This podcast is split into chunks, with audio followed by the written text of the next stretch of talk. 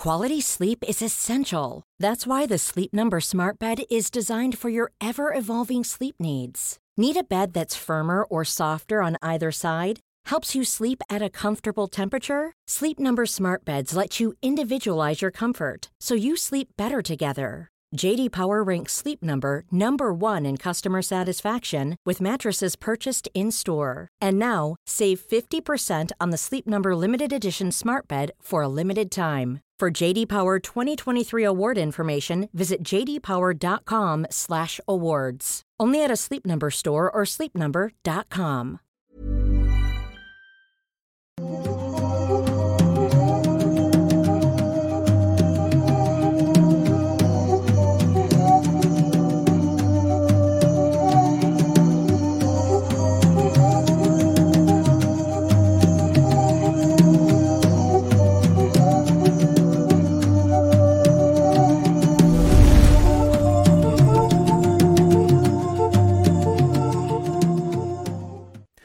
Hola, ¿qué tal? ¿Cómo están? Sean bienvenidos a un nuevo episodio de Noctámbulos. Mi nombre es Emanuel Morales, me acompaña como siempre mi compañero y amigo Kevin García. Hola, ¿qué tal? Buenas, buenas noches. Y estamos muy contentos de estar aquí, aunque en esta ocasión no estamos en vivo, estamos en el pasado o, o en el futuro, depende de... O sea, estamos transmitiendo esto en el futuro, de, de ahora, pero estamos en el pasado de la gente que está viendo esto en el futuro. Es Pero bueno, lo, lo grabamos en un día miércoles, se está transmitiendo en viernes. Esto es debido a que yo en este momento, si todo está bien y salió bien, me estoy presentando en la ciudad de Puebla. Que pues gracias a la gente que anda por allá, que obviamente no está viendo esto en vivo.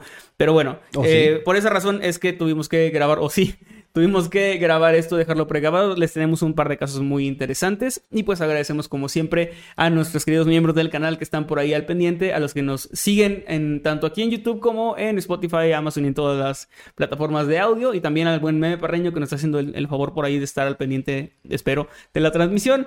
Que este, porque pueden dejar su superchat, no hay nada que impida dejar superchats en este, en este capítulo. Y Este, los vamos a leer en el próximo episodio. en el siguiente. que- Y también pueden opinar con el hashtag Noctámbulos Podcast. De ese lado todo sigue igual. Sí, eh, igual vamos a estar leyendo ahí sus comentarios, muchas gracias. Y les, por favor, les quería pedir de favor, ahorita que estamos en estreno en YouTube, no es un en vivo, es un estreno, eh, a los moderadores que por fin si alguien llega a preguntar o piden saludos o, o de que por qué no están leyendo, etcétera, si llegan a medio programa, pues que les notifiquen ahí que no es en vivo. Este, nada más para que todo esté claro por ese lado, pero pues sí, igual también por eso no vamos a poder leer cosas en vivo, obviamente, porque pues es- esto es, eh, lo están viendo en viernes, se graba el miércoles, así que el- la diferencia ahí es, es obvia, es evidente, pero muchas gracias aún así por estar aquí acompañándonos otro viernes más a las 8 de la noche en nuestro canal de YouTube. Y si nos están escuchando en otra plataforma, pues también muchas, muchas gracias. Recuerden que un follow por ahí nos ayuda un montón Muchísimo. a sí. llegar a más gente, a que entremos en más tops, que de repente Noctámbulo se cuela en tops de otros países, que se me hace muy chido ahí en, en los tops de su de podcast, y eso es muy bonito, muchas gracias. Pero pues bueno, eh, antes de empezar nada más los anuncios de siempre, nos Sí. pueden seguir en los grupos de Facebook, Así es, en Octámbulos Podcast, también en Los Habitantes de Mundo Creepy y en Escuadrón Subnormal son nuestros tres grupos ahí en Facebook donde pueden entrar y pueden compartirnos memes o su opinión sobre estos casos y, y, pues todo lo que vamos a hablar en este y en otros episodios. También, ah, quiero, quiero agradecer especialmente a Tlacuache Emo que nos hizo por ahí un server de Minecraft. Minecraft, sí. Que está bien chido, este, por lo que he visto, porque no, no he entrado, pero voy a descargarme, comprar Minecraft para eso, porque quiero entrar.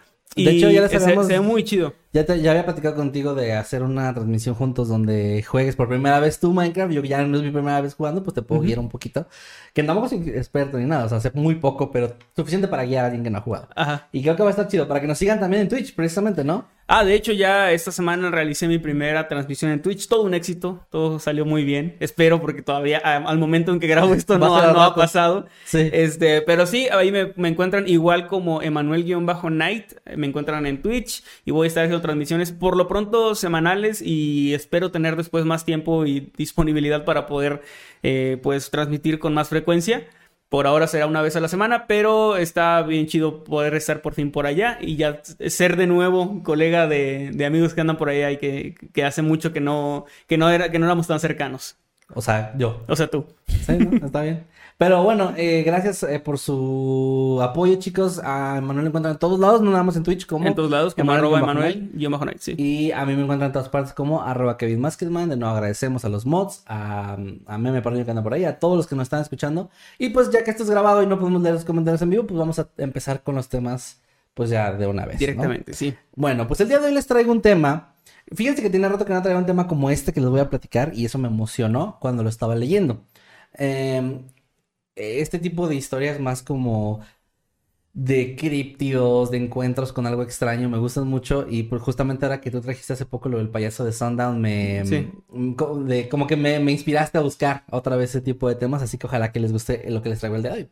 El tema es el hombre metal de metal de Falkville o el Metal Man de Falkville. No sé, no, no, no, no lo he visto traducido, pero pues es la traducción tal cual. Y ahí les va. El 17 de octubre del año 1973, en el pequeño pueblo de Falkville, Alabama, Estados Unidos, el en aquel entonces sheriff Jeff Greenhouse se encontraba descansando en su casa después de un largo día de trabajo. ¿Tu casa era verde? No, ¿por Ah. qué? ¿No se pide Greenhouse? Ah, no, Greenhouse. Ah, Greenhouse. H-A-W. Ok. Eh, Greenhouse. Entendí eso. No, no, no, Gre- Greenhouse. Bueno, aquel miércoles parecía ser como cualquier otro. Sin embargo, aproximadamente a las 10 de la noche, recibiría en su teléfono una llamada que iba a cambiar su vida por completo. Al otro lado de la línea había una mujer no identificada que reportó haber visto un extraño objeto en el cielo. Según las declaraciones de Greenhouse, esta se encontraba histérica, lo que dificultó que el oficial pudiera obtener toda la información del avistamiento con claridad. Sin embargo, logró recabar la suficiente información como para saber a dónde dirigirse. La mujer no describió el objeto en la llamada, pero dijo que se trataba de una especie de platillo volador que había aterrizado en las afueras del pueblo, en un campo que le pertenecía a un hombre llamado Bobby Summerford. El sheriff ya se encontraba fuera de servicio en aquel momento, ya había acabado su turno, sin embargo, motivado principalmente por su juramento de servir y proteger a las personas del pueblo, se puso de nuevo su uniforme, tomó su revólver, sus esposas, las llaves de su camioneta y una cámara Polaroid. Pues hay dos versiones aquí. Una dice que él tenía la sensación de que quizá podría llegar a capturar algo que valiera la pena. Y la otra versión, depende de las, decla- eh, las dos en base a declaraciones que dio en ese momento y después. eh, en la que dijo que la cámara Polaroid era como un, un objeto que usaban como estándar porque lo utilizaban para tomar fotografías de evidencias o las famosas mugshots de repente a, Sí, los, pues lo, lo- a los que arrestaban. lo que ahora no existía la tecnología, La pero ahora la mayoría, o creo que todos los, los oficiales de policía en Estados Unidos al menos tienen su camarita, ¿no? Sí, sí, sí. que Sí, registra todo lo que hacen, dicen y, y lo que se supone, ¿verdad? Lo que, lo que, eh, que justifica más bien las acciones que tomaron y las decisiones y se Es- evalúa. Se podría decir que según lo que él comentó, esto era como una, un, un previo a eso, ¿no? Como un precursor. Pero bueno, la- em, el sheriff subió al vehículo, avisó por radio a sus compañeros sobre la llamada que había recibido y se dirigió al lugar señalado por la mujer.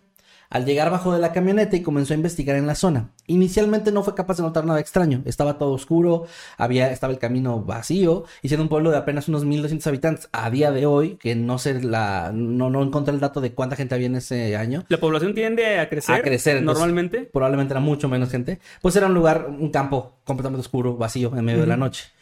Empezó a, ya que no encontró nada inicialmente en el punto que la mujer señaló, ni tampoco encontró a la mujer ni a nadie, subió de nuevo a la camioneta y decidió empezar a manejar dentro del campo, rodeando el, el- la zona que era este, el, el campo que era perteneciente a Summerford Ujú. con la esperanza de, estando ahí cerca, encontrar algo más. Tras unos momentos, bajó hasta un camino de grava, en donde tras avanzar por unos 100 metros aproximadamente, pudo distinguir algo a la distancia, gracias a los faros de la camioneta. Se detuvo, bajó del vehículo cuidadosamente y a la distancia pudo ver lo que parecía ser una especie de figura humanoide que se encontraba de pie a unos 30 metros del camino de grava, o sea, me- metido un poco entre, entre la hierba. El sheriff habló, saludando al extraño, sin embargo, este no le contestó. Mientras se acercaba más, le fue posible distinguir con mayor claridad a esta figura. Parecía portar una especie de traje metálico plateado, ah, o sea, muy- bueno, metálico sí, de este color, que tenía una textura similar al aluminio, como rugoso, como si estuviera envuelta en una gruesa capa de este material, lo que provocaba que el ente, iluminado por las luces del auto, emanara un brillo moderado. Según Greenhouse, la figura parecía tener una estatura cercana a la de él, o sea, un 80 más o menos, aunque hay versiones en las que se dice que él declaró inicialmente que era el tamaño de un niño o de un primate, o sea, como un, un metro veinte, un metro treinta por ahí. Pero varían estas versiones. También pudo distinguir que en la parte superior de la cabeza parecía haber algo similar como una antena o algo así. Él también describió que el humanoide tenía movimientos que parecían un tanto torpes, de ahí también se, se junta con lo de la idea de que tenía el tamaño de un niño, porque decía que eran movimientos como los de un animal o, o un niño, como medio, medio torpes, digamos, mecánicos también, y que tenía también ciertos movimientos que semejaban a los de un robot. De hecho, dijo específicamente que le, le recordaba al robot de Perdidos en el Espacio. O sea, yo estaba pensando mucho en el hombre de hojalata de, ah, bueno. de El Mago de Oz. Ajá. Por, lo- por lo de la cabeza y eso.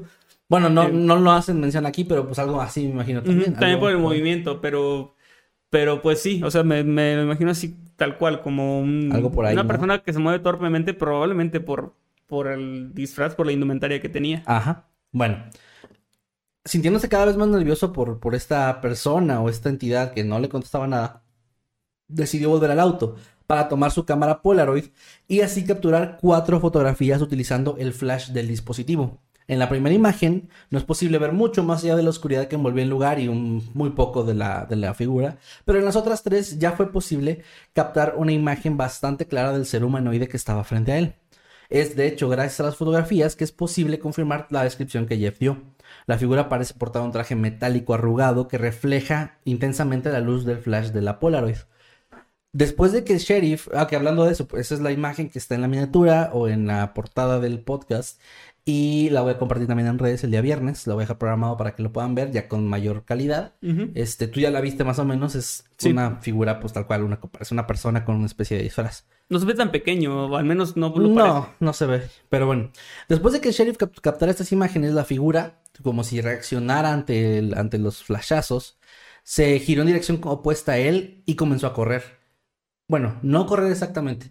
Era una especie de híbrido entre correr y saltar grandes distancias. Una velocidad, además, que, que a una velocidad, perdón, que según Greenhouse superaba las capacidades humanas. O sea, era muy, muy rápido. El oficial eh, volvió al vehículo y comenzó una breve persecución. Sin embargo, esta criatura que parecía des- desafiar las leyes de la gravedad con su velocidad y saltos, rápidamente dejó atrás la camioneta del sheriff, quien declaró que a pesar de que el terreno era complicado, era un campo, eh, llegó a alcanzar los 60 kilómetros por hora en la camioneta y aún así no lo pudo alcanzar. Eh, en un momento incluso él perdió el control un poco del auto, se deslizó hacia una zanja y ahí se quedó detenido mientras veía cómo esta figura seguía entre brincando y corriendo hacia la oscuridad y se perdió. Y de hecho, la, en los lugares que estuve investigando sobre esta, este encuentro, hacen una especie de comparativa con el Spring Hill Jack que traje, ¿te acuerdas? Sí. El que decían que tenía... Que saltaba, ¿no? Que, te- que saltaba, ah, él- aunque él saltaba realmente... Y que- tenía como resortes. Ah, Exactamente. Él saltaba muros de 3 metros, pero aquí no era tan alto los saltos, pero decían que era similar. Y de hecho él, él sí menciona en algunas declaraciones que le pareció ver algo similar, como si tuviera algo en las piernas que lo, que lo impulsaran. Sí. Sobre esto, él declaró eh, lo siguiente. Él corrió de una manera extraña. Parecía tener resortes en los pies por propulsión. Podría cubrir unos 3 metros en todos los sentidos. Estaba corriendo más rápido que cualquier humano que yo haya visto. Ahora, este, esta criatura a la que se le llamó el hombre de metal o el Metal Man, parecía dirigirse hacia Lacon, un pequeño pueblo fantasma ubicado a unos 5 kilómetros de distancia de Folkville. Sin embargo, jamás volvió a ser visto. O sea, solo se fue hacia esa dirección. Quién sabe si llegó o a dónde fue. Greenhow volvió al lugar donde había visto a, a esta criatura o a esta persona inicialmente. Él en búsqueda de evidencia, porque así como tal vez algunos de ustedes o tú también estén pensando, esta, esta idea del traje parece ser como una especie de disfraz y él pensó que se asimilaba mucho al papel aluminio. Así que lo que él buscó ahí en- inicialmente fueron restos de esto. Si se le iba cayendo a esta persona o lo que sea, que iba corriendo muy rápido, Sí.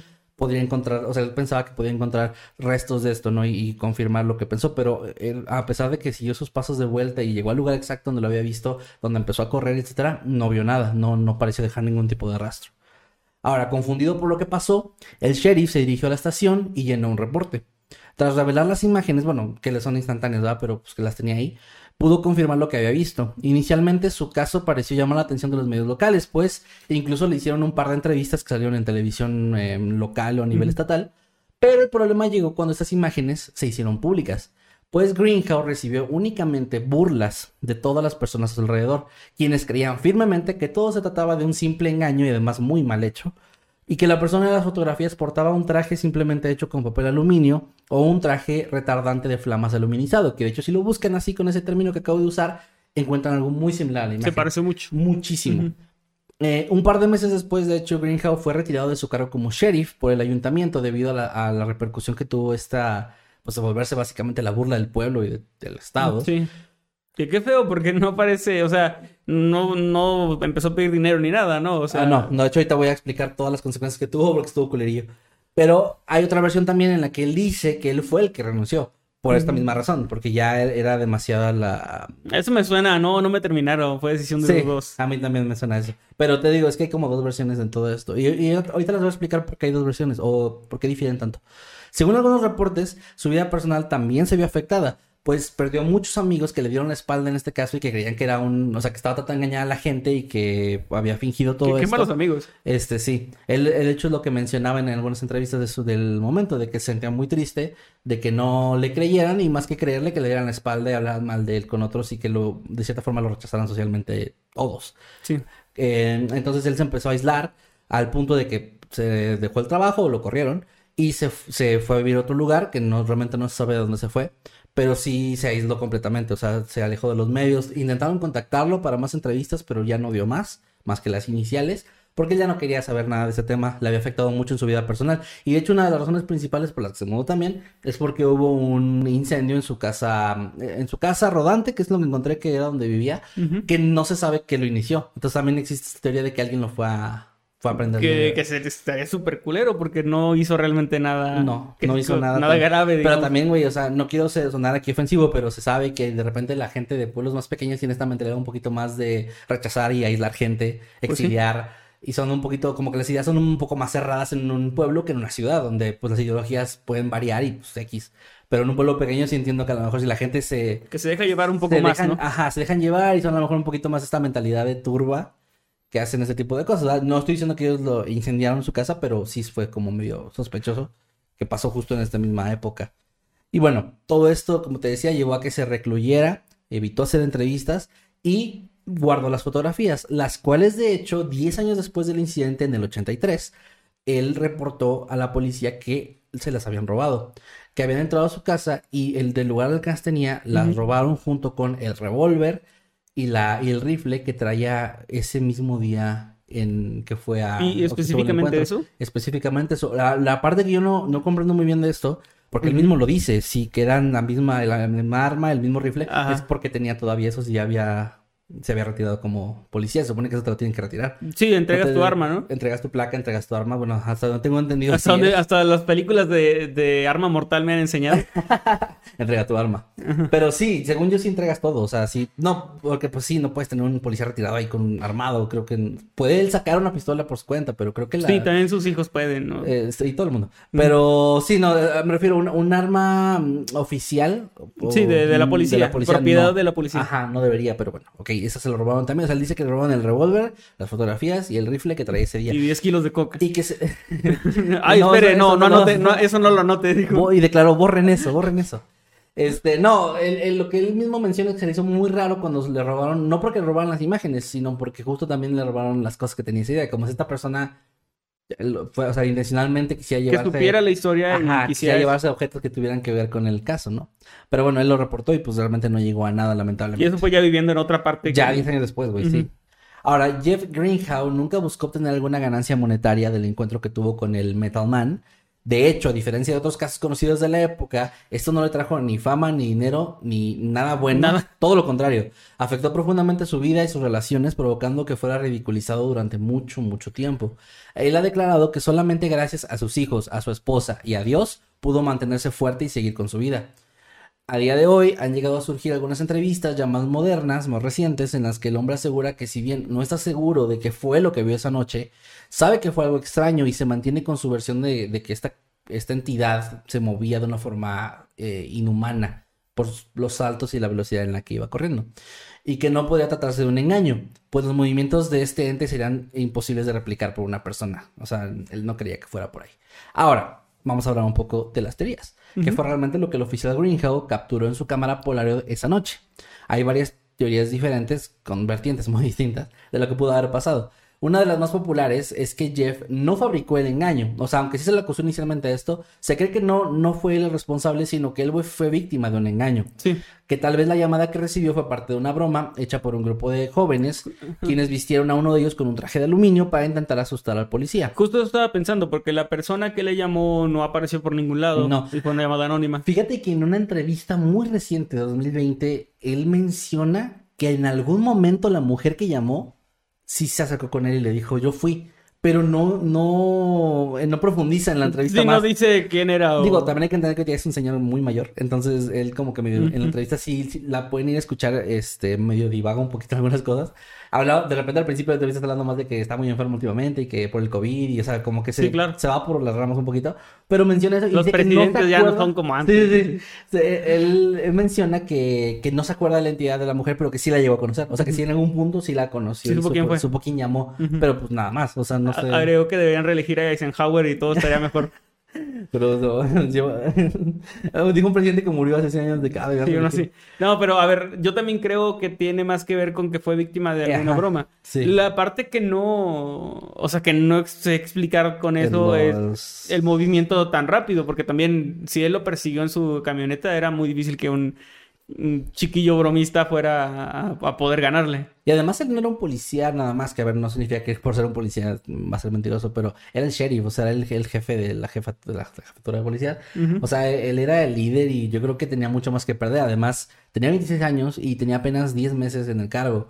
No suena a alguien que quisiera por un evento, o sea, inventar esto para ganar fama o algo así, cuando tiene, apenas está em- empezando a crecerse en su parte de vida laboral, o sea, profesionalmente le están dando un buen trabajo, o sea, no, no, no, no, a mí no me cuadra que él inventara esto. O sea, la parte esa sobrenatural. ¿no? Más difícil de explicar. Más si no tenía como un historial de creer o hablar de esos temas, que también... que también como- no se sabe. O sea, no, no, no, no hay nada de eso. No se sabe si. No, como esta noticia fue una noticia muy local.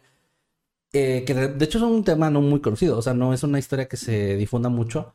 Pero hay poquita información. Y pues entre esa información no se indagó más el pasado de él. Si él era creyente. O si ya pensaba que estas cosas pueden ser reales. O era un escéptico que se volvió creyente. O sea, no se sabe. Pero bueno, de acuerdo con la teoría esta de que él fue engañado. eh, se dice que él al estar impactado por lo que vio pudo haber llenado los espacios en blanco de lo que ocurrió. O sea, no intencionalmente, sino que él, eh, el hombre de metal tal vez sí salió corriendo y se fue saltando lo que tú quieras, pero que no fue a la velocidad que él pensó ni la forma en la que él dijo o creyó haberlo visto, porque pudo haber estado asustado o muy impactado. Y ya como a lo mejor en este un poquito mood de creer que lo que estaba viendo era sobrenatural o extraterrestre, ¿no? Y creerse de cierta forma lo que estaba pasando, que lo que estaba pasando era algo más allá. Ahora, las imágenes eh, de hecho fueron analizadas por Walt Andrews, el director de la Mutual UFO Network. Ahí los analistas concluyeron que el incidente sí pudo haber sido un engaño, o sea, tenía todo, parecía ser un engaño, inspirado por otros avistamientos de la época, como por ejemplo la abducción de Pascagoula, que había ocurrido apenas un par de semanas antes y que esta sí generó un revuelo mediático muy importante. Eh, sin embargo, la- aquellos que apoyan las declaraciones de Jeff tienen una versión bastante diferente de la historia.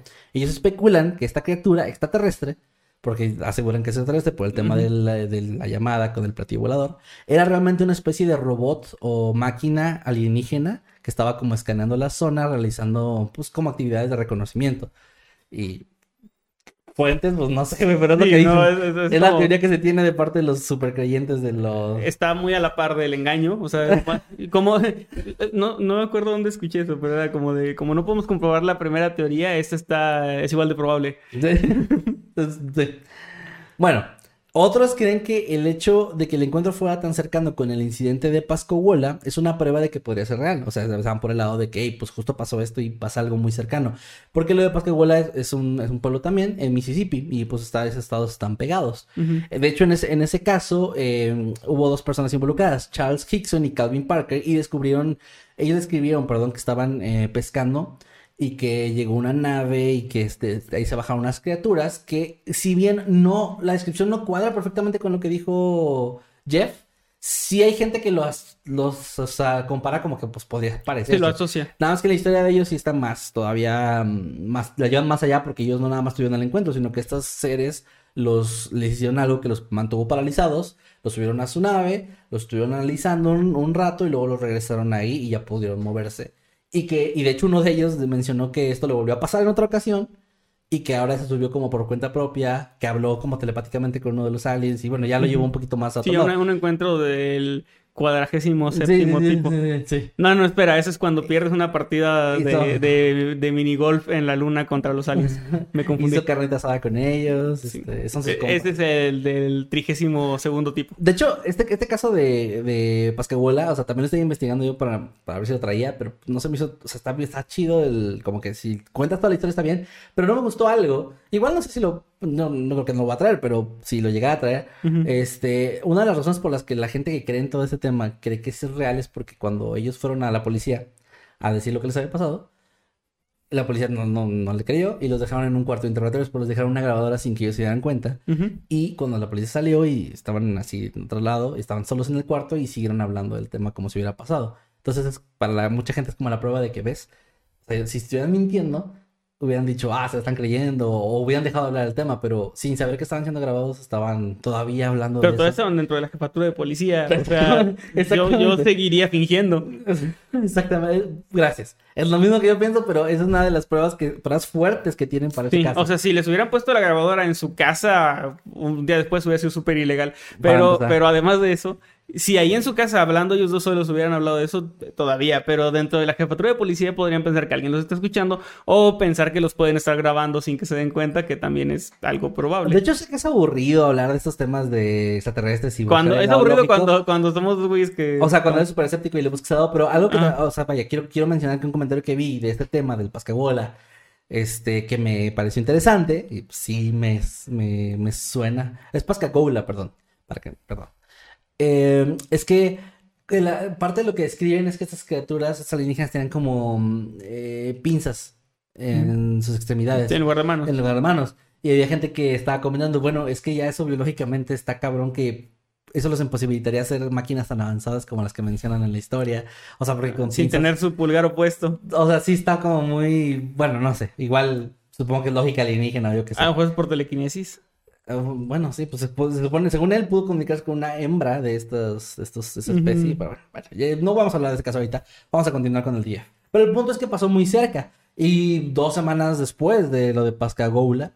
Así que hay gente, la gente que es creyente de esos temas, ya fuera de broma, sí lo consideran como que, bueno, puede tener que ver. O sea, vaya, pasó muy cerca, por las mismas fechas, sí podría darle algo de, de credibilidad a una, una historia con la otra. Pero también hay gente que cree que de hecho, quien sea que haya hecho esta broma, Jeff o alguien más, o el engaño, si es que es un engaño, porque no está confirmado, se basaron en eso. O sea, que lo hicieron Ajá. por eso. Porque este, se habían enterado de eso. este caso sí fue súper mediático y esos dos involucrados tuvieron un programa de televisión, creo que uno escribió un libro, o sea, sí, ellos sí sacaron un provecho mucho mayor del- de lo que les pasó. Ujú. Ahora, eh, también aunado a todo esto que estoy diciendo, se dice que durante la noche hubo múltiples testigos de objetos extraños en el cielo y que la llamada anónima que el sheriff recibió fue tan solo una de las tantas que se hicieron esa noche en lugares aledaños, incluso en la estación de policía del, del- del pueblo.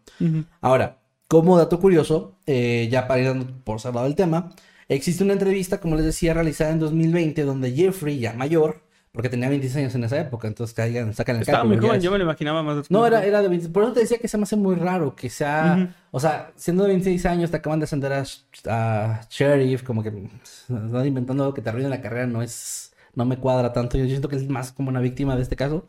Pero bueno, él, él en la entrevista, en la que divaga un poquito de lo de COVID y todo eso, este menciona. Eh, su habla su experiencia, las consecuencias que tuvo en su vida esto, y afortunadamente también menciona que su vida a partir de esos años ya ha mejorado bastante, o sea, ya sí pasó momentos muy feos con el repudio y la ridiculización que hubo ahí social, pero que ya actualmente está mejor y que ya no se ha tenido que, tan- que mantener tan recluido como antes. De hecho, por eso concedió la entrevista, porque este chico lo encontró en una guía telefónica Ujú. y la que contestó fue la esposa. Para evitar que fuera alguien que lo quiera insultar o burlarse de él. O sea, todavía están, Ah, como un, todavía están un poquito como- Después de tantos o años. sea, todavía tienen como esa precaución, pero sí contestaron. Y ya el chico les dijo que él tenía un programa de YouTube y bueno, que quería hacer la entrevista. Y la entrevista está muy buena, dura 33 minutos. Se la recomiendo de todas formas si les interesa el tema, porque vuelve a mencionar mucho de esto. Y aquí les, les, les dije hace rato, la explicación de por la cual hay diferentes declaraciones es que las notas que están basadas en su declaración en ese año no cuadran al 100% con lo que dice actualmente. No de que él haya cambiado detalles, más bien son cosas menores. O sea, la estatura del, del ser la menciona en la, en la actualidad como un 80 de su estatura, pero en las notas dicen que dijo, pero es que Que, también... esto me suena más a, a la prensa. Eso es lo que iba a decir. Porque justo el estereotipo que había en los 60 y 70 es que los extraterrestres eran chaparritos. Entonces, si decían que era alguien de su tamaño, sonaba más como un humano disfrazado. Si decían que dijo que era más pequeño, eh, Sí. sonaba un extraterrestre. Sí, y vende más. Te digo, son declaraciones, o sea, vaya, es lo de la Polaroid, de que él, él dice en la entrevista más actual, era parte de un equipo porque lo usamos para esto y esto, y en las otras notas no lo menciona. Que tiene más coherencia, que- o sea, yo me que lo llevó por- porque tenía un presentimiento, pero él, o sea, nunca dijo eso, o no sé si dijo eso, pero no viene citado, nada más lo Tiene, mencionan. tiene mucho más sentido la versión de que era algo oficial y que Es lo que la, creo que la versión inicial, o la versión que se compartió desde esa época, era un poquito más tirándole a la fantasía. Era un poquito más tirándole a que, ah, era una criatura pequeña y él tenía un presentimiento y etcétera. Y él acá dice, bueno, la verdad es que fue así y así. Cuenta de nuevo la historia, responde algunas preguntas. La verdad está muy interesante, está muy bien hecha la entrevista, también muy respetuosa hacia él. Y eh, me gusta porque también él mismo concluye que él no sabe que vio. O sea, él no dice, él dice, yo nunca dije que era un extraterrestre. Yo nunca le puse ese nombre. O sea, él, él- eh, es lo que la de gente... Metal Man y eso, Sí, ¿no? no, eso es lo que la gente, la prensa le, le dio el significado. Yo solo sé que vi algo extraño ese día. Sé que esta persona o quien sea corrió de una forma y brincaba de una forma que no puedo explicar, o sea, que me parece inhumano. Yo no había visto un ser humano hacer algo así, pero no sé qué es. Y eso también me parece, me- a mí me ayuda a creerle que, Sí, lo que vio él- algo. Que vio algo. O sea, lo que sé que haya visto, sí lo vio. O sea, él sí cree haberlo visto al menos.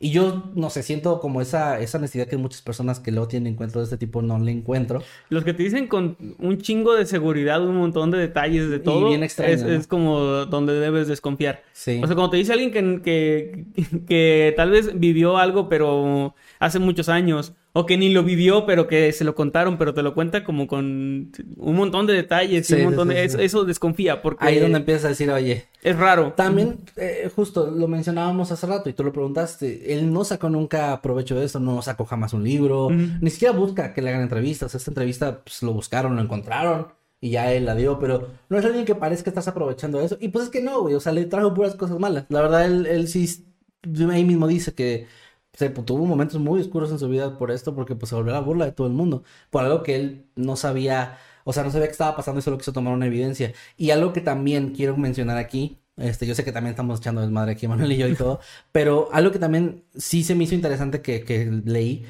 es una persona que decía, bueno, es que el tema aquí es, ves la foto y te parece falsa, te parece una persona disfrazada con este traje retardante de flama o con un aluminio, lo que tú quieras. Pero hay muchas cosas eh, que se han contado de encuentros con seres extraños que lo que existe son recreaciones. Ujú, Que no hay Gente- fotos. Gente que lo ilustra, que trata de traerlo a la vida, que se basa en las descripciones y tú lo ves y dices, ah, es que ve- me como imagino el, algo el así. payaso de Sandown es un buen ejemplo. Me- ah, exacto, yo también estaba pensando en ese. Me imagino algo así y se ve muy cabrón. Pero si, hay- si alguien le va a tomar una foto y tal vez ahí notarías que no se ve tan realista o, o le encuentra, ah, eso parece más bien un traje de esto o es que esto parece otra cosa, ya no lo, lo desacreditaríamos más fácil. Sí. Y él- él- esa persona comentaba, si no existieran las fotos, probablemente este caso era más famoso y la gente le hubiera creído más. Pero Sí. las evidencias jugaron en su contra. Y en muchos casos no es así. O sea, como que esta persona lo que estaba tratando de decir ahí era como un, pues también no juzguen tanto porque, güey, ya sea que haya sido falso, si Jeff fue el que lo fabricó o si alguien más lo fabricó, pues es una historia más. Y es una historia que, al final de cuentas, es un una historia, un encuentro interesante y pues queda anecdótico y ya, si quieres. Y luego también hay fotos como la de Roswell donde se ve que están agarrando aluminio. Ajá. Y la, eh, la- el argumento es, ah, es que esas no son las fotos originales, son unas que recrearon para que se vea falso. Ajá, exactamente. Entonces es como, es, No les una- ganas, es un, ¿no? es un callejón sin salida, es un laberinto. Pero sí, yo también estoy de acuerdo en que si no hubiera fotos, probablemente las recreaciones serían mucho más espectaculares. Claro. Y, la gente pensaría en, De hecho, en hay otra cosa. poco, o sea, busqué imágenes de este caso en internet, hay pocas recreaciones y a pesar de que hay fotos, las que hay se ven mucho más aterradoras o se ven mucho más alienígenas o lo que tú quieras Sí. Que la imagen original. Que aparte la imagen original está hecha con una Polaroid de las versiones viejitas, que también menciona cuál es, creo que es la Polaroid 2. No, no me, Ujú. Aquí no me, no me citen, perdón, pero recuerdo la entrevista que lo mencionó.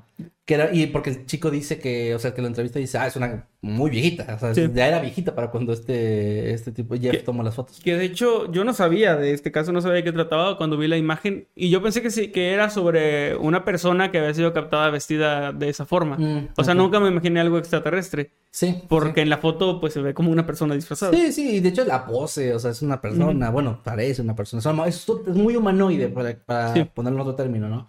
Pero pues bueno, ahí está la historia. no- ojalá que les haya parecido interesante. Es un caso corto, les digo, no hay tantos datos, pero hice lo mejor que pude en recabar la información de varias fuentes, incluyendo las propias palabras de Jeff. Y pues nada, ojalá que les haya parecido interesante. Ahí les dejo las imágenes, les repito, en las redes sociales. Lo pongo con el hashtag Noctámbulos Podcast. Igual no estamos en vivo, pero voy a estar leyendo el día viernes ahí sus eh, tweets, dándole retweet, comentándole los- lo que tengan que opinar. Pues ahí les comento eh, para que los puedan dejar. O si nos etiquetan en Instagram. O si están acá en el chat, pues igual, gracias. Y pues nada, ya con eso doy cerrado mi tema. No, pues muy chido, muy interesante. Yo no, no conocía este caso, la verdad, como, como te comentaba. Pero pues está chido ver cómo a veces eh, tener evidencia de algo le resta credibilidad a... O sea, en el sentido paranormal, ¿no? A mí me hizo pensar eso. Por ejemplo, ¿cómo sería si hubieran tomado una foto de el monstruo de Flatwoods? O del payaso de El payaso de Sundown. O de muchas criaturas así que han, que han reportado y que solo hay ilustraciones. Sí. Y que tienden a ser ilustraciones muy chidas, ¿no? O sea, está el caso de las hadas de Sir Arthur Conan Doyle. O sea, no de él, pero... Sí, donde él estuvo que involucrado. unas chicas falsificaron fotos de hadas. Si esas fotos se hubieran perdido y se hubiera quedado como la historia de que había unas chicas que dijeron que tenían fotos con hadas y que Sir Arthur Conan les creyó y todo eso, y no existieran las fotos, Sería eh, mucho habría más- recreaciones y habría gente pensando que probablemente sí existían. Cuando tú ves la foto, Sí, ahí se nota. se ve que es un recorte de una revista o periódico. Sí, se nota Entonces, mucho. Sí, sí, sí, es cierto. Es un caso interesante también donde pasa lo mismo. La evidencia juega en contra. Suele ser así. Ujú. Que también, pues, está bien, ¿no? Está chido tener como quiera, pues, las fotos de... O sea, está chido saber cómo se cómo era tal cual y no imaginártelo, porque Sí. eso... Siento que le da como... Vaya, a lo que voy es, si a mí me pasara que yo voy en la carretera manejando y me encuentro a alguien, aún así me daría miedo ver a alguien disfrazado de esa forma y actuar así como irse corriendo bien raro o moverse robóticamente, sería como quiera una anécdota Sí, sería, sería fuerte. Me gustaría tener la evidencia de eso, aunque resulte ser una persona o lo que sea. Sí. Pero bueno, ya con eso cierro ahora sí el tema. Y pues pasamos a mi, a mi caso, al segundo tema de esta noche, que ojalá los estén disfrutando. Y yo les voy a hablar de algo que es un, un misterio hasta el día de hoy. Es un caso, digamos, de crimen real, aunque no se, se desconoce si tal cual es crimen o no. A ese grado de misterio es. Y pues me pareció muy interesante, así que les quise traer el caso de la desaparición de Tracy Pittman. Una desaparición bastante extraña y pues realmente me, mm, me pareció muy interesante y también me parece interesante que esta señora es básicamente como de la generación de las mamás de mi generación. O sea, ella, por ejemplo, pues eh, tuvo una hija que nació en el 95. Ah, ok. Eh, se casó la señora por ahí de principios de los noventas. Eh, estudió la secundaria en los ochentas, nació en los sesentas, finales de los sesentas. Entonces como que cuadra mucho, por ejemplo, con las fechas de mi mamá, por ejemplo, cuando nació, cuando estudió, cuando se casó, cuando nací yo, más o menos. como de la- es como de la edad bueno, era- Sí, sería de la edad de mi mamá, más o menos. De nuestras mamás en general, la mayoría. Entonces, me, me causó como también esto de que estaba leyendo el caso y, y no podía evitar relacionar así como de esto pasó en los tiempos cuando yo era bebé, porque cuando esto ocurrió, la hija de Tracy tenía menos de tres años. Eh, entonces me, no sé, como que me pegó un poquito más por eso y también se me hizo misterioso. O se me hizo muy misterioso el, el asunto. Ahorita que dijiste eso me acordé que también me ha pasado con casos donde alguien, un niño, por ejemplo, desapareció en los noventas Ujú. y luego dicen que nació en el 93. Sí, que Y, dices y tendría eso me pega porque digo, ay, güey, es que sería como de mi edad o en el 94, que es el año en el que nací. Ajá. O sea, como que me pega ese tema de yo qué estaba haciendo y dónde estoy ahora, porque no me pasó lo que le pasó a ese niño, afortunadamente. Sí. Y cómo, cómo sería la vida de ese niño. El, que- o sea, hubiéramos sido eh, de la generación y hubiéramos visto muchas cosas juntos, ¿no? Como pasar muchas cosas, Facebook, redes sociales, etcétera. Sí, me pasó como con el- lo del niño del ritual en Argentina. Ah. Este, porque él precisamente era del 93 y creo, no, no sé si estoy inventando, pero creo que era una fecha cercana incluso a mi cumpleaños, entonces también como que me identifiqué por ahí. Sí, está, es, es como que es raro porque siempre investigas casos de no importa qué época, ¿no? 70s, Ujú. 90s, más recientes. Pero justo cuando es alguien muy contemporáneo a ti o a un familiar como en tu caso, que es el caso de tu mamá, Sí. sí te lo, lo sientes más personal. Es que me imagino, cercano. o sea, por haber vivido prácticamente la, la misma época, Ajá. eh, cuando hablas de que iba caminando a la escuela y de que estaba, le gustaba, le gustaba mucho tal caricatura o tal videojuego, como que te identificas totalmente, porque fue, Sí. lo, fue lo mismo que te tocó a ti, ¿no? Sí, sí, Entonces, claro. en este caso, pues eh, Tracy tenía 30 años cuando desapareció en 1998. Su hija ya estaba a punto de cumplir 3 años, nació en el 95. Entonces, pues te digo, cuadra mucho con fechas cercanas a, a nuestra generación. Eh, Tracy, de hecho, bueno, como dije, Tracy Pittman tenía 30 años, se acababa de divorciar ese, ese año y vivía con sus padres, esto en Alabama, ya que acababa de conseguir un trabajo en una clínica dental. De hecho, ella se divorcia y de inmediato, casi de inmediato, se muda con sus padres, que ella vivía en otra ciudad cercana. Entonces se muda de vuelta con sus papás, supongo, pues por, por lo mismo del divorcio, para tener dónde vivir, pues se fue con sus papás. Y entonces eh, ella se queda a la custodia de su hija y consigue un trabajo. Esto era muy reciente porque, de hecho, no alcanza ella a llegar a su primer día de trabajo porque Ah. desapareció un día antes. Acababa de conseguirlo, ya tenía la fecha de que, bueno, me presento tal día a tal hora y ya no llegó porque el día anterior eh, desapareció. Ahora, esto, eh, perdón, me, me perdí aquí. Cuando e- ella desaparece, iba a salir por solamente un par de horas, o sea, tenía cosas que hacer. Ella tenía que hacer unas compras y, y salir en su, en su auto, pero no iba a tardar mucho. Eran, era algo que le iba a llevar a lo mucho dos horas, también tratándose de un pueblo relativamente pequeño donde vivía. Así que no tenía por qué tardar. Sin embargo, después de un buen rato, después de que pasaron las horas y comenzó a atardecer, sus padres comenzaron a preocuparse. Y lo primero que hicieron, que es algo muy sensato, este, no fue llamar a la policía ni nada de eso, fue llamar a la mejor amiga de Tracy. Que ellos sabían que ella pasaba mucho tiempo con ella, se conocían desde, el- desde la escuela. Eran muy buenas amigas, muy cercanas, y pues pensaron en llamarla para ver si estaba con ella o si le había comentado de, ¿Dónde iba a ir? de algo que tuviera que hacer. Su amiga de inmediato dijo que no, no sabía eh, dónde estaba, que no había tenido noticias de ella en, en todo el día, básicamente. Y aquí fue donde los padres comenzaron ahora sí a preocuparse. Ahora, Tracy había salido junto a su hija en el, en el auto, iban las dos, y las dos estaban desaparecidas. Entonces también era una doble preocupación, ¿no? Sí, claro. Temían para ese momento que su coche hubiera fallado y ya estaba oscureciendo, o que algo le hubiera ocurrido a, a su nieta, que se hubiera enfermado. Eh, eran temores, digamos, fuertes, pero todavía dentro de lo controlable y dentro de lo que tú piensas que no va a pasar de Un una accidente, preocupación. Un choque o algo así, ¿no? Sí, más un contratiempo o algo así, pero no, no se imaginaban todavía algo, algo más feo. Después de esto sí comenzaron a, a buscarla y llamaron a las autoridades. Y ellos empezaron a andar por ahí. Es una zona un poco boscosa, es un pueblo, digamos que las orillas es bosque, tiene senderos, tiene caminos no muy transitados. Entonces empezaron a andar por todo, por todos esos caminos, tratando de ver si encontraban el, si veían el coche, si encontraban a su hija caminando por ahí en la orilla eh, y si podían localizarla. Sin embargo, no pudieron encontrarla no, no hubo pistas de qué le hubiera pasado. Ahora, esto al día siguiente, cuando ella tenía que haber llegado a su trabajo y no lo hizo, su, eh, un hombre, perdón, que iba por un camino aledaño al, al pueblo, en una zona boscosa y alejada, se encontró con un auto abandonado. Era un Geostorm este, de color blanco, que era el auto de Tracy. Él, a él le llamó la atención esto porque pensó primero pues que era un auto averiado, ¿no? Entonces se detuvo como para ayudar, pero vio que estaba vacío. Lo raro es que, eh, o sea, estaba vacío de que no había un adulto, pero estaba una niña en el asiento de atrás y estaba sola. Ay, no jodas. Entonces, eh, él se asustó bastante, llamó a la policía y les dijo lo que había encontrado. En un inicio, pues pensando que alguien había abandonado ahí a la, a la niña a propósito. Que de hecho, qué, buena onda de su parte, qué buena, qué buena persona, porque es bien riesgoso. También existe este tema de... Detenerte. te detienes y luego es alguien que te asalta o que te mata. Sí. También hay casos de esos muy fuertes en Estados Unidos, ¿no? Bueno, ha habido. Eh, sí, no sé, o sea, el hecho de ver el auto vacío así desde lejos, creo que, ah, no sé si me hubiera parado, me hubiera dado miedo que me pasara algo.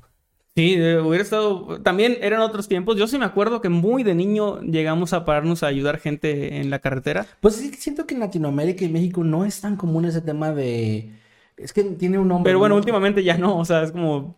Pues no sé, güey. Yo, recuerdo muy bien que hubo un tiempo donde mis papás este, ya no se paraban y ya cuando empezó a ponerse como más feo. Pero, o sea, vaya, era más por el tema de que había mucha inseguridad, pero no porque hubiera casos de eso, que yo Mm, sepa. No, era más como leyenda urbana aquí en México, al menos. Yo nunca supe de un caso tal cual. Pero sí, sí, ese que, que llegó a pasar en Estados Unidos sí era como. Ajá, y sí empezó a pasar mucho, sobre todo en zonas montañosas. Me acuerdo que había mucho. Ajá, eso de- carreteras que rodean montañas que de repente ahí. Ya había hasta una historia de que una persona está tirada en el suelo y esta persona no se para, la da vuelta y cuando avanza ve por el atravieso que se para y salen un montón de personas de los Sí. lados, ¿no? Que esa fue la primera que. Sí, me eso acuerdo te- que me dejó ese escalofrío. No sé si será, o sea, si será real o leyenda urbana, pero sí llegué a escuchar eso. Esa es más como leyenda, creo, pero Ajá. pues sí había casos, pues. Pero bueno, ok, perdón. Bueno, ahora más raro aún es que la radio del auto estaba encendida y los vidrios estaban ligeramente abajo. Ok. Lo que parecía indicar que, que Tracy hubiera bajado pensando En en volver. volver. pronto. Porque también era raro que si se iba a ir eh, lejos o, o iba a caminar mucho dejar a su hija. No, no, no tendría mucho sentido. Sí. Pero sí, daba la impresión de que ella hubiera dejado voluntariamente su auto y además hubiera preparado todo para que su hija estuviera bien. Porque de haber dejado los vidrios arriba por, por el tiempo, por el calor, no sé, o no sé cómo está el clima en ese momento en, en Alabama, pero o, o por el clima en general pudiera haber perdido la vida también la niña. Sí. sí, Entonces es, es como... Eso era muy raro. O sea, y, y el- la radio encendida también que era como para que estuviera escuchando algo, supongo pero parecía que lo había dejado a propósito. Se barajó la posibilidad, eh, cuando las autoridades fueron y revisaron todo, de que ella hubiera abandonado a su hija. O sea, de que voluntariamente la hubiera abandonado y se hubiera ido por alguna razón, ¿no? Eh, pero quienes conocían a Tracy decían que pues esto era imposible, decían que era una muy buena madre, que quería mucho a su hija y que no la dejaría. Además, la niña tenía un padre con quien podría en todo caso haberle dejado la custodia y ya Sí, si, no, si no la sin- quería tener, ¿no? O sin hacerle, sin arriesgarle a hacerle daño, ¿no? Ah, exactamente. Entonces no tenía mucho sentido esto. Obviamente las autoridades al no conocer a Tracy ni nada, pues eh, tienen que tener, tienen que barajar esas No, y posibilidades. aunque también. la conocieran, güey, creo que también eh, tienen que barajarlo porque puede ser un tema de problemas mentales. Sí, hace mucho, en, creo que fue en el video de Misterio sin resolver, hablé, bueno, hablamos, pero a mí me tocó el, el tema de una mujer que estaba desaparecida desde el 93 o algo así, y que luego descubrieron que se había suicidado, pero que había, eh, que había hecho creer a su familia que solo había desaparecido, porque según ella eh, era menos doloroso. Ajá. Desde mi punto de vista no lo es, es al revés. Este, porque si se suicida al menos ya lo superan y saben qué onda, si no, no saben si está viva o no. Pero bueno, ella había planeado todo eso para, para quitarse la vida y... Pero sí entiendes la lógica, ¿eh? O sea, o sea, sí entiendo, pero no, es que, no que estoy de acuerdo. lógica de las personas que hacen eso, no, yo tampoco estoy de acuerdo. Es, es mejor que piensen que tal vez estoy bien en otro lado. A que me vean o pasen el tema de que me morí. Pero pues Sí. es que ahí es donde uno a lo mejor no, bueno, no, no piensan mucho en la, en la parte de que un, un familiar desaparecido jamás te imaginas va a estar bien. Piensas Sí. todo lo contrario todo el tiempo. De hecho, en ese caso también pa- pasa algo que, que quiero usar para esta ocasión. Y es que decían también que esa señora nunca dejaría a sus hijos, que no Ah. haría eso. Ese día había tenido una cita con una persona que, que no conocía, era como una especie de citas ciegas. Llegó. Entonces, obviamente, esta persona, no, sí, sí llegó, Ah, sí creo, llegó. creo que sí llegó y sí tuvo la cita.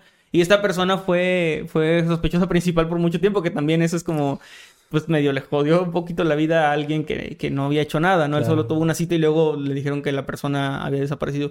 No me acuerdo si llegó o no llegó a la cita. Igual Pero bueno, me, el video de... me- me estoy yendo, me estoy yendo por otro lado, pero lo que voy es que también muchas veces creemos que sabemos cómo, cómo se comportaría una persona, o creemos que sabemos cómo se siente o cómo está, pero ah, pues a veces puede ser que no, a veces puede ser que alguien esté pasando por algo y no, no lo No se note. Pero bueno, solo quería dejar eso, no digo que sea el caso, solo digo que pues por eso se barajan ese tipo de posibilidades. Por más que tú creas que no, puede ser. Sí, correcto. Ah, en otra, otra teoría era que el auto se hubiera averiado y que Tracy hubiera bajado para ir por ayuda y en ese trayecto le hubiera ocurrido algo. Estaba en una zona boscosa, así que podría haber sido atacada por algún animal, o podría haber sido atacada por una persona, o pudiera haber resbalado, porque era una zona también como con muchos eh, desniveles ah. y todo esto. Pero el carro estaba, averi- estaba averiado. A eso voy. Ah. Esto lo pensaron en el momento de que, bueno, pudo ser esto, pero cuando estaban revisando todo, el auto funcionaba, tenía la radio encendida, de hecho tenía el tanque lleno de gasolina. O sea, no, eso. Y eso tenía mucho sentido porque, según los testigos, cuando ya se recabó el. O sea, se, se empezó a entrevistar a mucha gente, ¿no? A recrear la ruta que ella tomó. Ajá. En base a lo que los padres dijeron de dónde iba a ir, empezaron a preguntar a pues, los policías, a los empleados de los lugares, a personas que estuvieran allá a esa hora. Como era un pueblo pequeño, también no estaba tan complicado. Y las per- había personas que decían que la- al menos la última vez que la habían visto o que se tiene registro de que alguien la vio eh, con vida, al menos, pues fue en una estación de servicio a la que ella solía ir frecuentemente, es donde cargaba gasolina con regularidad. Por eso el tanque estaba lleno, había cargado gasolina. Y también dijeron, que eso es un detalle importante, que la habían visto discutiendo con algunas personas que viajaban en otro vehículo de- mientras ella estaba ahí en la estación de servicio. No se sabe el motivo de la discusión, no se sabe por qué discutieron, Ni pero se sabe que discutían porque desde lejos, por, por los ademanes, digamos, se veía que estaban como discutiendo. No, al menos no dicen que llegaran a los golpes ni que fuera algo grave, pero sí como que se hicieron de palabras. Y luego simplemente Tracy se fue y estas personas se subieron a su auto y se fueron por otro lado, o sea, en una dirección contraria incluso a la que ella iba. Entonces también esto es algo que se toma en cuenta, pero pues muchos opinan que pudo ser coincidencia, que simplemente ese día tuvo un altercado con alguien random, como a cualquiera nos puede pasar, por algún malentendido, por lo que sea, y Aunque- que... Perdón, perdón. Ajá. No, y, y- y que sea, perdón, sí, que sea coincidencia, pero también puede ser, otros opinan, que esta gente pudo haberse ido y luego haberla seguido. O también el hecho de que tuvieran una discusión con extraños podría también tener que ver con el estado de ánimo que tenía en ese momento. Sí, Que tal vez estuviera alterada. que ella le algo. dijera algo a la gente, a lo mejor ella fue la que empezó el O altercado, sea, no, no sé, sabe. pero pues también puede tener que ver con su estado de ánimo alterado Sí. por algo que estaba pasando y que quién sabe si, bueno, más bien nadie sabía más que ella, ¿no? Puede ser, o sea, no, igual estoy soltando ideas, pero Sí, pudiera ser, te digo, todo esto es muy raro y entra mucho, o deja mucho espacio a la especulación, porque pues es muy poco lo que se sabe. Además, sabemos que eran, no sabemos si eran desconocidos, sabemos que, Bueno, sí. porque la gente que los vio no los conocía, pero no se sabe si Tracy los conocía o no, si estaba discutiendo con alguien que ella conociera. me apunto. Entonces, no se sabe. De hecho, la policía no ha dado muchos datos de estas personas. Mm, O sea, no- como es que sigue abierta, sigue abierto el caso, entonces a lo mejor la policía sí, sí tiene como más información, pero hasta donde se sabe no hay nada sobre estas personas. Pero se sabe que discutió con alguien en la estación de servicio poco antes pues de desaparecer. Eh, pues al no tener ninguna pista más que el auto que estaba en perfectas condiciones eh, orillado en la carretera, comenzaron las autoridades y también gente voluntaria a buscar por la zona, por zonas cercanas. Era una zona boscosa, era un poco complicado. Empezaron a, a ir a lo- a- al campo, a tratar de, de encontrar alguna pista, lo que sea. Eh, un poco, alguna, algún resto de ropa, algo, huellas, lo que pudieran encontrar, pero no encontraron nada. Eh, un testigo dijo haber visto o creer haber visto a una mujer con características similares a las de Tracy, porque para ese momento también se hicieron carteles, se hicieron pues estos carteles enormes de búsqueda, ¿no? Pancartas de donde estaban buscándola con sus datos y todo. Y alguien dijo que había visto una mujer eh, esa noche, la noche en que, en que desapareció, caminando muy cerca de una zona donde hay una cantera. Que una cantera, pues son estos como agujeros enormes en la, en la tierra, ¿no? Que, que mm, tienen agua debajo muchas veces, o creo que la mayoría de las veces. Y dijo que la había visto por ahí. La familia de Tracy ofreció una recompensa si alguien tenía más información. o Llegaron a ofrecer, la fueron subiendo hasta que llegó a los 10 mil dólares para quien pudiera dar una información. Pero no, no encontraron nada más. Este, por la declaración de esta persona, se empezó a buscar en la cantera. Incluso se contrataron buzos expertos para que fueran a, a revisar el lugar. Pero no lograron encontrar nada. Porque también otra, ahora había cambiado un poco el enfoque y pensaban que ella pudiera haberse tratado de quitar la vida o hubiese saltado, digamos, de manera voluntaria. E- Esto de manera voluntaria es por el hecho de haber preparado todo en el auto de donde estaba su hija. Claro, lo de O los sea- vidrios, radio. Sí, de que no se fue. De hecho, dejó sus pertenencias ahí. Estaban sus llaves, las- bueno, estaba encendido el auto, no encendido, pero tenía las llaves puestas. Estaban las llaves de su casa, estaba su monedero, su bolso, sus identificaciones. Igual Entonces- no parecía tanto como que hubiera salido corriendo o algo así, de no, escapando. no parecía que hubiera salido corriendo, pero tampoco que hubiera, que lo hubiera hecho como con tanta calma. O sea, como que era un, una combinación ahí entre, entre hacerlo voluntariamente, porque le dio tiempo de bajar los vidrios y de encender la radio y todo eso.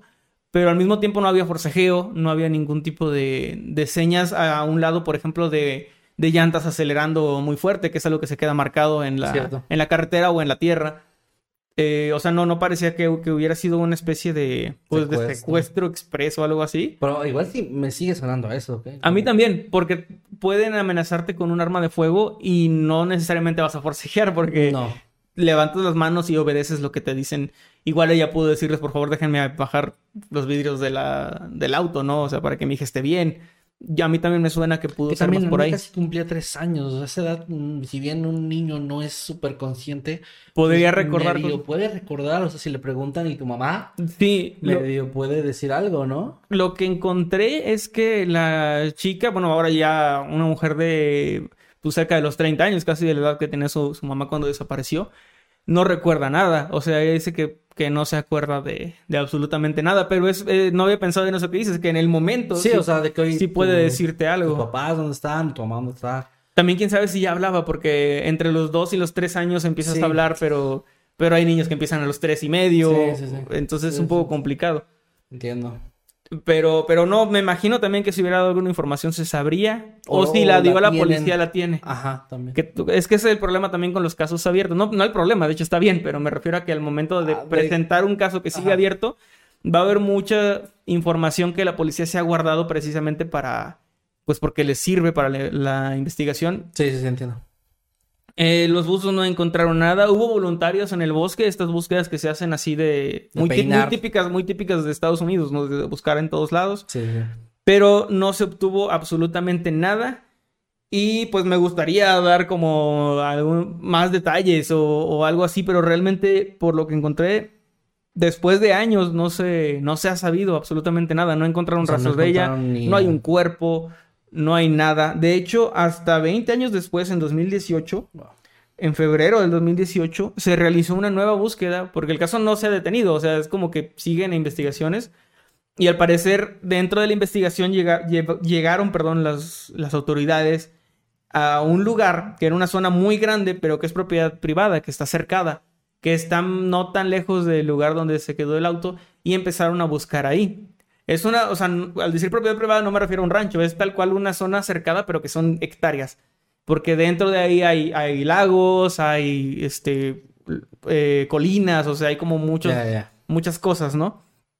Entonces empezaron a buscar con helicópteros, con drones, con ayuda de perros, y dijeron que los había llevado toda esa información hacia un lago que estaba por ahí, y dijeron que habían encontrado algo muy importante para avance de la investigación, pero no dijeron qué, y de ahí ya no han dicho nada. Entonces, en 2018. en 2018. Se especula que pudieron haber encontrado el cuerpo O ropa. o, o algo, algo similar, pero al mismo tiempo también se especula que pudieron haber creído encontrar algo y luego no, pero es muy raro que no hayan dicho nada. También el hecho de encontrar el cuerpo, creo yo que no entorpecería la investigación bueno, decirlo. pues más No o menos sé. porque es- bueno, vaya. O si sospechan de alguien que saben que sigue viviendo ahí Ajá, o algo es, así. que, es que quién sabe qué tanta información tengan, porque puede que sí encuentren el cuerpo, pero si encuentran que fue asesinada, por ejemplo, Ujú. igual sí entorpecería un poco si ya están alcanzando a localizar a la persona, porque le ayudaría a esta persona a saber que ya la están buscando. Que Sí. también creo que pasa en estos casos, que de repente omiten mucho o cuando están muy avanzados, pero ya pasaron cuatro años, entonces también... Eh, Sí, es, es no, raro. tres, cinco años ya. No, Entonces, no ha raro. avanzado mucho más. En noticias más recientes vi que seguía como que la investigación, pero realmente nada muy relevante. Sigue sin saberse eh, pues nada de, de lo que le pasó. Qué feo. Y ah, aquí pasamos pues a, a varias teorías que tienen tanto las autoridades como las personas. Voy a descartar primero la, la que más me salía, que son los aliens, de que la habían abducido. Yo no, no sé, llámenme loco, pero siento que, siento que voy a descartar esa, la voy a poner un ladito. O sea, dámela y la ponemos aquí. Sí, yo creo que a lo mejor, a lo mejor no. A lo mejor no fueron los aliens, yo creo. Este, la que más se barajó en su momento era esto de el, el suicidio, o sea, que ella se hubiera quitado la vida voluntariamente y, y que pues dejara a su hija, que esto cuadra de cierta forma porque el comportamiento de un suicida cuando ya tomó la decisión suele ser pues bastante eh, normal, incluso hasta, hasta feliz, o sea, una persona que lo ves completamente tranquila y eso. Eh, y, de- y con la paciencia de dejar su auto a un lado, de estacionarse, de encender la radio, de bajar los vidrios sabiendo que alguien iba a pasar y encontrar a su hija. Y ella irse, pues, no sé, a algún lugar lejano a, no sé, a morir. Pero lo que no cuadra de esto es que, pues, tanto la familia de ella decía que de plano no lo veían como una posibilidad. Sí. Que entiendo que también a veces tú no te, no te das cuenta o no sabes que, que la persona tomó la decisión, pero también creo que cuando ya pasa te empiezan a cuadrar cosas. Empiezas a decir, ah, claro, es que por eso estaba así, o por eso casi no quería hablar de eso, por eso estaba en, en su cuarto tanto tiempo. No sé, siento que te empiezan como a cuadrar cosas. Si no te cuadra cuando te dan esa posibilidad, pues yo creo que a lo mejor no, no era tan eso. Está eso, eso de esa teoría del, del suicidio. Está la teoría del secuestro, de que pues alguien le quería hacer algo, pero tenía que ser específicamente contra ella y sin pedir ningún rescate, lo que pues da una venganza personal o algo así. O no necesariamente, pues también hay muchos casos de asesinos que pues, secuestran mujeres y... Pero lo- ahí lo raro es haber dejado a la niña. O sea, es como. Pues bueno, sí, puede que, que no le interesara llevarse a la niña o no sé. Pues, Pero, sabe. pero está un poco extraño. Es que siento que sí, vaya, si me imagino algo así, sí me puedo imaginar un escenario donde ella le diga, o sea, por favor, deja, mi hija y deja, déjame de- poner, como tú dirías, los vídeos, la radio y yo me voy, ¿no? Que es lo que creo que pues, cualquier madre haría, o sea, preferirían o buscarían la forma de negociar eso y pues Sí. igual puede ser una posibilidad que lo haya logrado. De que pues bueno, la niña no le haga nada y se vayan. Pero también, por eso, por eso te decía que lo de la niña me resulta interesante porque, importante en el momento, no ahorita, porque pues entiendo que ya no se acuerde, pero en el momento de tratar de sacarle algo, pero pues también depende de la niña si hablaba o no hablaba, si... También el no- asesino no- tendría que haberse arriesgado a eso, a, a no, no habla. Ajá. O sea, también es un poco. O complicado. no, pues no, no, simplemente no, no, Pues no, sí. pero pues bueno, no sé. Porque te digo, lo, lo que pasa con este caso es que hay teorías que como que calzan al 90%, pero siempre Pero hay algo que salta que, que no, que no termina de cuadrar. Por ejemplo, lo del suicidio también lo relacionaban con su reciente divorcio, que podría haber estado deprimida por eso, pero, pero no, no sé, o sea, está, está medio raro. No me, a mí no, lo del suicidio no me suena tan, Por, tan lo- lógico. por el tema de la niña, ¿no? De, dejarla con alguien más, o sea, en- eh, Sí, de que es ponerla en riesgo muy cabrón, o sea, fue suerte que la niña la encontraran bien. Aparte, ella acababa de encontrar un trabajo también que no cuadra tanto.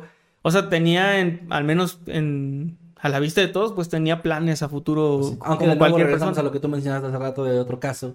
Sí, donde también. decías, es que no, había no, no tenía planes a futuro y todo. y Sí, que puede- sabe, puede ser. Es lo malo de que es muy complicado porque también Es difícil saber. También estamos hablando de una época donde a lo mejor ahorita el tema de la salud mental ya es mucho más, eh, menos tabú, ya es más hablado, Ujú. ya es más fácil que yo, tú sepas si yo tengo depresión y yo te cuente, güey, estoy al psicólogo porque me siento así, Sí. pero en esa época no, en esa época era muy complicado, o sea, igual no se sabe si alguien estaba pasando por etapas muy oscuras de su vida y no decía nada y no hacía nada porque socialmente era medio visto como malo, o sea, como que ah, eso no es, no importa, ¿no?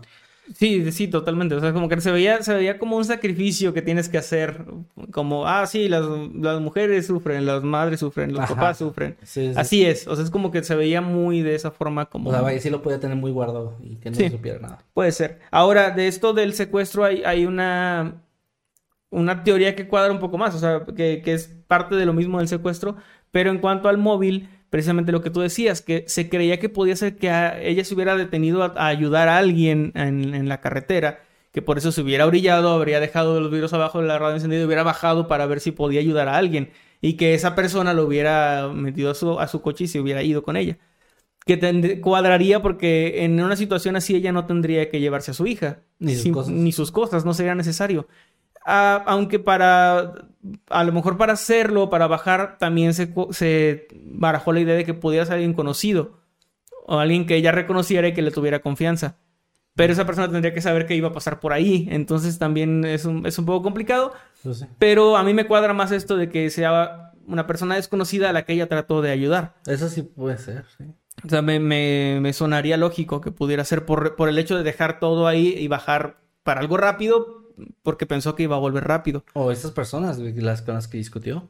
También puede ser O que sea, sí me puedo imaginar un escenario donde la hayan seguido en algún punto. se le cerraron la carretera o algo. Les- Ajá. Sin necesariamente eh, la parte que tú dices de que se derrapen y eso. Ujú. Igual y que estuvieran armadas y a lo mejor no quisieran hacerlo enfrente de más gente, pero a lo mejor ahí con una pistola así de que párate, te paras. Y pues eso, ¿no? Puede ser. Y eh, otra teoría un poco más rebuscada tal vez es que pudo haber visto algo que no debía ver. O sea, que se hubiera bajado a, a orinar o algo, a descansar en ese tramo y justo viera algo y, y- y, o sea, pues sí, de delincuencia o algo así. Sí. y que le hicieran algo. Y por último, muchas personas, las autoridades no lo sé porque no dijeron nada, pero muchas personas indicaban que sospechaban del ex esposo, de que pudiera él buscar tal vez la custodia de la niña ya que se le había quedado ella y pues tratar de desaparecerla para quedarse con, con su hija. Igual y sí, pero ahí no, igual no cuadra la idea de dejar a la niña sola, ¿no? Eh, pues bueno, el hecho de hacerle algo a ella y luego la niña pasaría a su custodia O- o cuando sea, no encuentran a su madre. Sí, pero si quieres tener la custodia de tu hija, ¿por qué la pondrías en riesgo de que le pase algo? Es que sigo con lo mismo.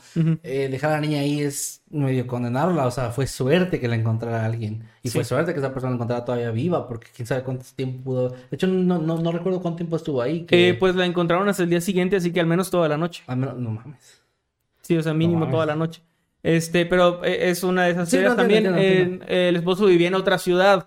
Entonces también estaba un poco difícil. Sí podría haber ido a buscarla o seguirla, pero... Lo que a mí se me hace es que normalmente esto se descarta rápido con coartadas y no había una pero coartada. eh, no encontré que la policía, digamos, lo dijera. Entonces yo me imagino que ellos ya lo habrán investigado porque siempre la pareja, el, el ex esposo es, es como parte del, de lo que primero revisas, ¿no? Sí, claro, claro. Me imagino que o él tenía una coartada súper sólida de donde estaba o eh, pues lo descartaron rápidamente por cualquier otra, cualquier otra situación.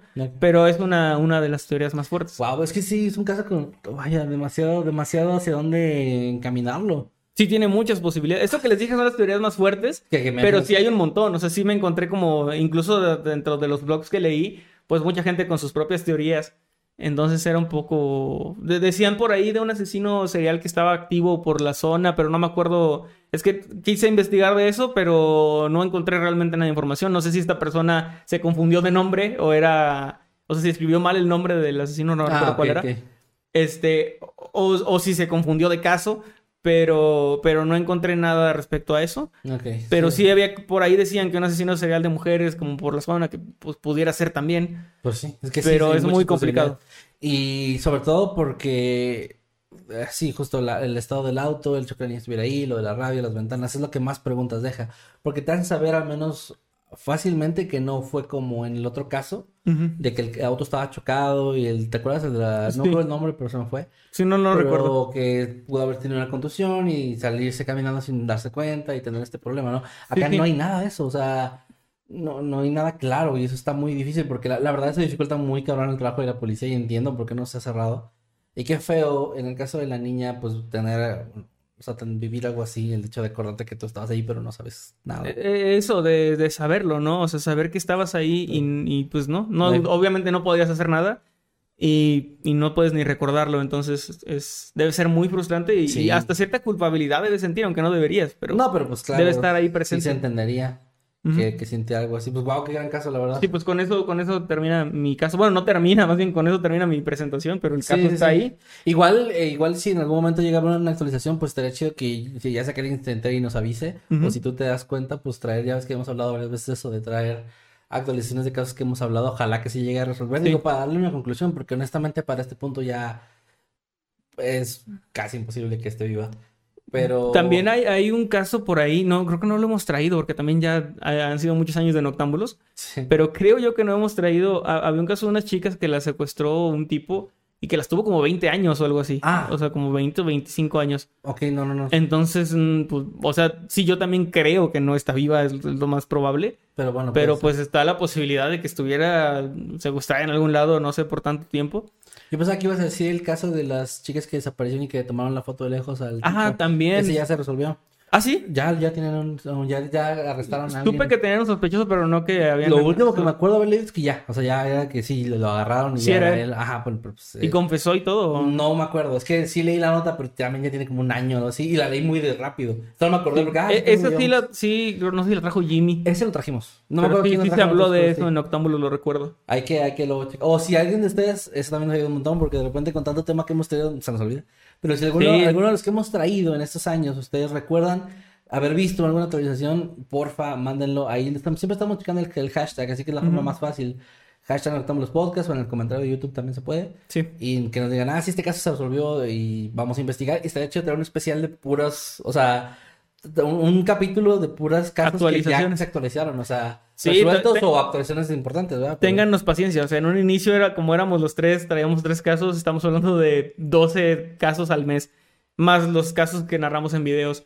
Sí, Así no, que es un poco complicado recordarlo todo, pero, y más con detalle, pero sí estaría muy interesante hacer algo así con actualizaciones. Y pues bueno, con eso terminamos los También lo del de niño de la caja. Ah, Ah, también. No el- sé si se resolvió, pero sí hay avance. Nada más descubrieron la identidad, creo. Ok. Pero ahí está otro. Sí, sí, ya sé. Yo también de repente me topo esas noticias así de que, ah, tal caso, digo, ah, este ya lo hablamos. También hubo algo ahí del Zodíaco, pero creo que no. Bueno, eso nunca lo hemos oído. No, no, no, pero actualización del Sí. caso, de un caso muy famoso. Este, hubo por ahí algo del Zodíaco, pero según lo que vi, era más como una nueva especulación. O sea, no, Ajá. no como que se resolvió tal cual. No, no. Pero los medios luego lo manejan como ya se sabe Pues la es que, por ejemplo, el día que el destripador, ¿cuántas veces no han dicho que ya se resolvió? Sí, es siguen cierto. diciendo que ya se resolvió y luego vuelven a salir en 20 Pero solo es una nueva teoría y... Pues bueno. es que sí, de que, ah, por... De hecho, el de, el de Jack yo creo que jamás se va a resolver. es que es imposible. A claro. menos que inventen una tecnología que te haga estar en el momento o, o no sé, algo, algo nuevo que no Es que existía. creo que era pruebas de ADN, güey, pero creo que también eran como coincidencias, o sea, de que coincide mucho, pero... ah, bueno, sí, es Es muy complicado siendo un caso del siglo XIX. O sea, Sí, es muy no, complicado. Pero bueno, con eso cerramos el día de hoy los temas. Ojalá que les hayan parecido interesantes. Creo que hoy son. Creo que a lo mejor por el tema de que no hay. No estamos leyendo porque no estamos en vivo super chat ni comentarios. Andamos más platicadores de lo habitual entre los Sí. temas. Ojalá que les haya parecido interesante. Ojalá que no, se- no hayamos entorpecido tanto el tema. Esperamos que no, no es nuestra intención. Hay gente que luego nos dice, hey, hablan mucho. Pero pues bueno, así son los podcasts. Sí. Este, ojalá que les haya gustado el episodio, chicos. Gracias por estarnos escuchando o estarnos viendo. Síganos, por favor, a través de mm, todas las plataformas de audio, la que nos estés escuchando tú, cualquiera que sea, muchas gracias, a menos que sea de las piratas. En este caso, gracias a ti, pero qué pedo con el güey que lo subió. Este, pero muchas gracias. Y gracias a los que están en YouTube también, eh, por el apoyo que siempre nos dan. Ojalá que este capítulo, pues, les haya parecido interesante. Sí, pues gracias. Me encuentran a mí, en- bueno, tú primero en tus redes sociales. A mí me encuentran en todas las redes como arroba Kevin Masketman. Eh, recuerden que estoy muy activo en Twitch eh, los días martes y jueves. Estoy tratando de hacer directo ya sin fallar cada semana, a menos que surja algo muy, muy especial. Pero andamos allá a las 6 de la tarde y se está poniendo chido, así que ahí los espero. A mí me encuentran en todos lados como arroba Emanuel-Night. También Emanuel-Night en Twitch, ahora que estoy empezando a hacer directos. Por ahí me pueden buscar y los miércoles a las 10 los veo por ahí. Voy a probablemente tentativamente cambiar el horario porque ahora mismo mi, único, mi única hora y día libre a la semana es el miércoles a las 10. Pero si se acomoda eso, este, estaré moviendo el horario. Así que pues estén al pendiente. Por, lo pronto, a Emanuel-Night ahí en Twitch. Excelente. Y pues creo que no hay nada más que decir. Únanse a los grupos de Noctámbulos Podcast, de los habitantes del mundo creepy y también de Escuadrón Subnormal. Gracias a los que usaron el hashtag Noctámbulos Podcast por ahí en Twitter. Gracias a los que dejaron su super chat que los vamos a estar leyendo la próxima semana. Ajá. Gracias también a los miembros del canal, al buen Meme Parreño que está por ahí y a nuestros moderadores. No sé si se me pasa algo. Eh, pues nada más que ahorita estás, el, el momento en que se está estrenando YouTube, estás ahorita en Puebla, y pues Sí. nada, chido, ojalá que te haya ido muy bien, estoy seguro que sí. ¿Ya, ya Espero estar- llenaste una función ahorita al día de hoy? Ajá, sí. Ya hay un soldado de ahí, entonces esperemos que la segunda también se haya llenado, ojalá que sí. Ojalá que sí, ojalá que sí. Se acaba de, de abrir el, el día de hoy, pero para el viernes pues ya, ya sabré qué onda. Ya Espero, espero en este momento estarme comiendo un buen mole poblano. Un buen mole. Qué rico. Mm, Sí, ahí en medio de la presentación. Ahí sí, ¿por cuándo vas a tocar? Y yo, esperen. ¿Qué? ¿Esta esta es la presentación? Sí. Y bueno, pues eh, recuerden que cada viernes a las 8 es Noche de Noctámbulos. Nos vemos la próxima semana, ahora sí completamente en vivo. Y pues adiós, que estén muy bien. Cuídense mucho. Bye.